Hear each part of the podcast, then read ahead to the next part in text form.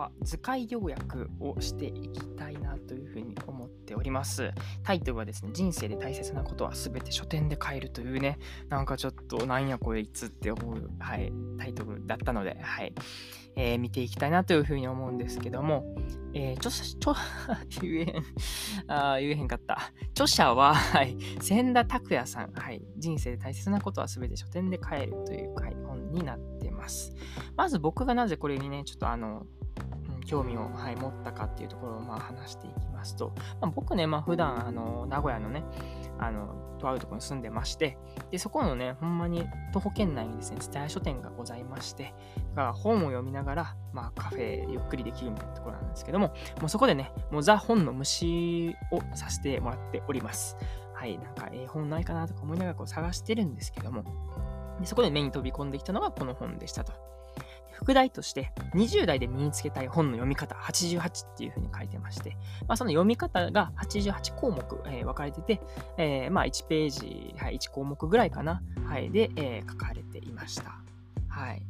そうなんですね。で、まあ、ざっと、えーまあ、この特徴っていうのは、本の読み方っていうのをこう読むところにあって、うんまあ、今までね、こういろんな本読んできて、本を読む方法みたいなのは、うん、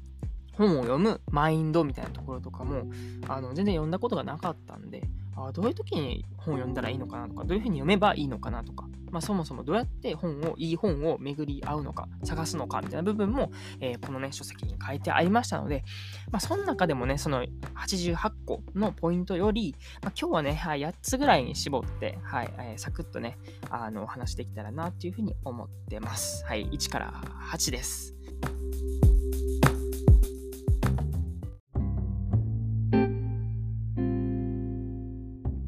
では一つ目、でれん。言葉のシャワーを浴びようっていう風に書いておりました。はい。えいざとなった時に、え支えてくれますと。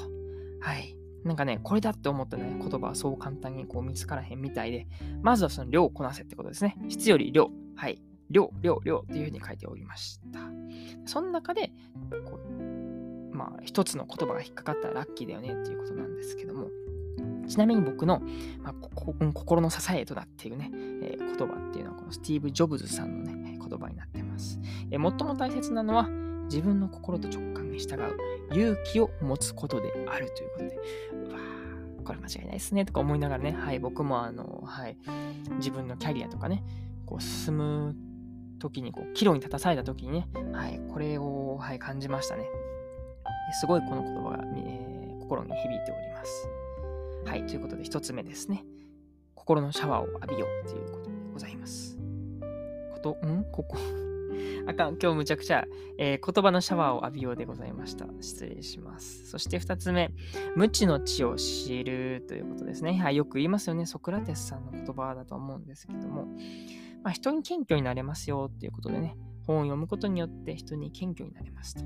はい。まあ、フラットにこう接することができるんじゃないかなっていうことを言ってます。っていうのも、まあ、本をね、読んでいくともういろんなね、もう賢い方のね、はい、本、まあ、言葉とかがこうね、仮説とか、えー、言葉が、えー、刻まれてるわけですよ。そしたらもう僕なんかこうちっぽきやなっていうふうに思っちゃうわけですよね。なので、まあ人と話している時とか、いろんな人と話す中でも、別にその、なんか賢いマウントとかを取るんじゃなくって、こう、まあいろんな人が世の中にはいるんだなっていうところがざっとわかると思うんで、あの、否定をするとかいうことがなくなるのかな。まあざっとフラットにね、捉えることができるんじゃないかなっていうふうに、はい、思います。はい。なので二つ目は、無知の知を知るということでございました。そして三つ目、悩み事があるなら読書をする会があるということというふうに、えー書かれております。まあね、あの、好調心がなんかすごいポジティブ、ポジティブな時、はい、やばいですね。今日カミカミでございますが、ポジティブな時って、なんかね、全然言葉が刺さらないみたいです、逆に。はい。そうなんです。一方、ちょっとね、メンタルやられててとかいう時に、こう本読んだ時に、ぐさっとね、あの心に引っかかるものっていうのがあるわけです。その引っかかる心のフックみたいなのを増やそうっていうふうに言ってます。心のフックを増やすために、まあ、悩み事を抱えるっていうか、悩み事を抱えるってことはそれだけ挑戦するとか何か動くみたいな部分だと思うんですけども、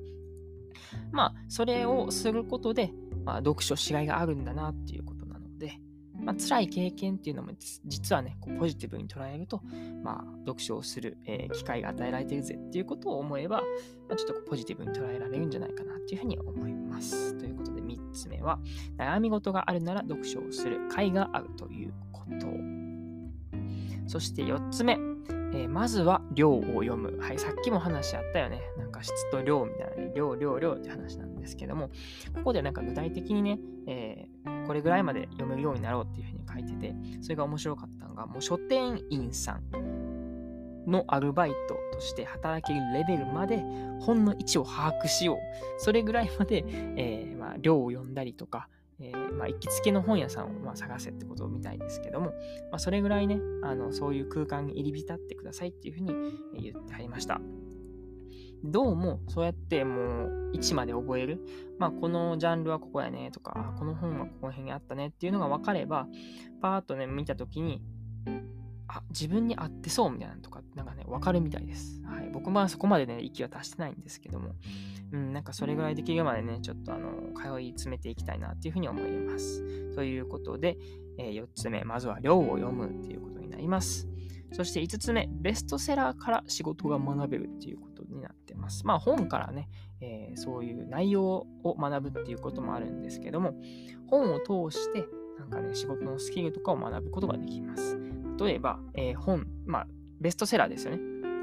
ベストセラーっていうのはもう売れてるわけだから、売れる理由があるわけですよね。なのでそこからマーケティングであったりとか、それこそどういったこのデザイン、本のパッケージ、えー、がいいのか、フォントがいいのかとか、えー、最近の流行りの時代とか、えー、色合いとか、なんかメッセージとかね、え帯のメッセージとかもあるとは思うんですけども、そういうところを、え観察することで、まあ本を通してね、その仕事のスキルっていうのを学べるんじゃないかなっていうふうに思います。ということで5つ目、ベストセラーから仕事が学べるでした。そして次、6つ目ですね、えー、本から得たお気に入りの言葉をプレゼントする。はい。でございます。これすごい面白かったなっていうのが、うん、これ結構おすすめやなって思いました。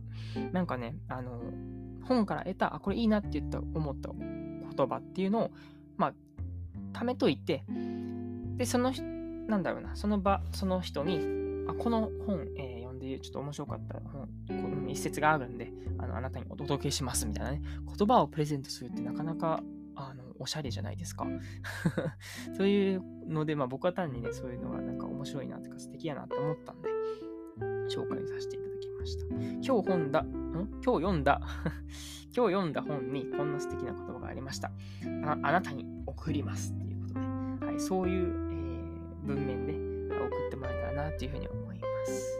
ということで、6つ目は本から得たお気に入りの言葉をプレゼントしましょうということでございました。そして7つ目、今までならありえない本も、えー、1年に1冊買ってみましょうということです。うん。まあね、あの好きな本とかこう、心のままにね、買っていくと、割とね、系統って似たようなところになってくると思うんですけども、まあ、それももちろん大事だし、こう深く掘っていくっていうのも大事なんですけども、あえてありえないとこっていうのに挑戦してみるっていうのは、えー、大事なのかなっていうふうに、えー、ここでも書かれておりました。まあね、あの、合わへんかったら合わへんかったでね、えー、自己再確認できたりするし、ちょっとでも興味持てたらね、またそれは視野が広がるっていう面ではすごい大きな発見なんじゃないかなっていうふうに思ったりします。なので、えー、7つ目は今までならありえない本も1冊、えー、1年には1冊買ってみましょうっていうことざいます。そして最後8つ目ですね。自分にとって価値がある本かどうかっていうのは前書きと1分立ち読みでわかるそうです。はい。なんかね、実はね、これ小説以外の本って大体ね、その、どこにね、まあ、美味しい、うん、ポイントっていうのが書いてあるかとかわかるみたいですね。実は初めから終わりまでのこの本一冊通した時に面白さっていうのは徐々に下がっていくそうです。なので、一番最初の初め、前書きっていうのが一番面白い、興味が、えー、持てるポイントになるそうです。まあ、それを、まあ、さっとまず読みまして、前書き読んでみて、その、さっき言った心に、とどまるね、心のフックみたいなのが、うん、引っかかるかどうかっていうところとか、まあ、それが、えー、終わったら1分間立ち読み、ざーっと初めから終わりまで、えー、軽く、その、本の文字を追うみたいなところですね。それで、引っかかるキーワードみたいなのがあれば、それは買いだなっていうことなんでですけども、まあ、引っかからなければ、えー、まあ、ご縁がなかったって感じになりますね。はい。そんな感じで、はい。駆け足でございますが、えー、8つですね。え、人生で大切なことは全て書店で買えるの、えー、88個の中からね、8つちょっと僕は厳選させていただきました。まあ、そんな感じでね、ちょっと本を読むっていうことを、まあ、そもそもされなかった方もですし、えー、本に慣れている方もなんですけども、やっぱりね、え今このご時世、こうね、コロナウイルスっていうのもあって、うん、その辛い部分とかもあるとは思うんですよね。やっぱその辛い時にこそ本を読めっていう風にね、言われているように、まあ、ステイホームも続くんですけどもね、まあ、本を読むっていうのも、こう、一人で楽しむ時間にもなりますので、はい、自分に合ったこの楽しみ方で、はい、このステイホーム乗り越えていけたらなっていう風に思います。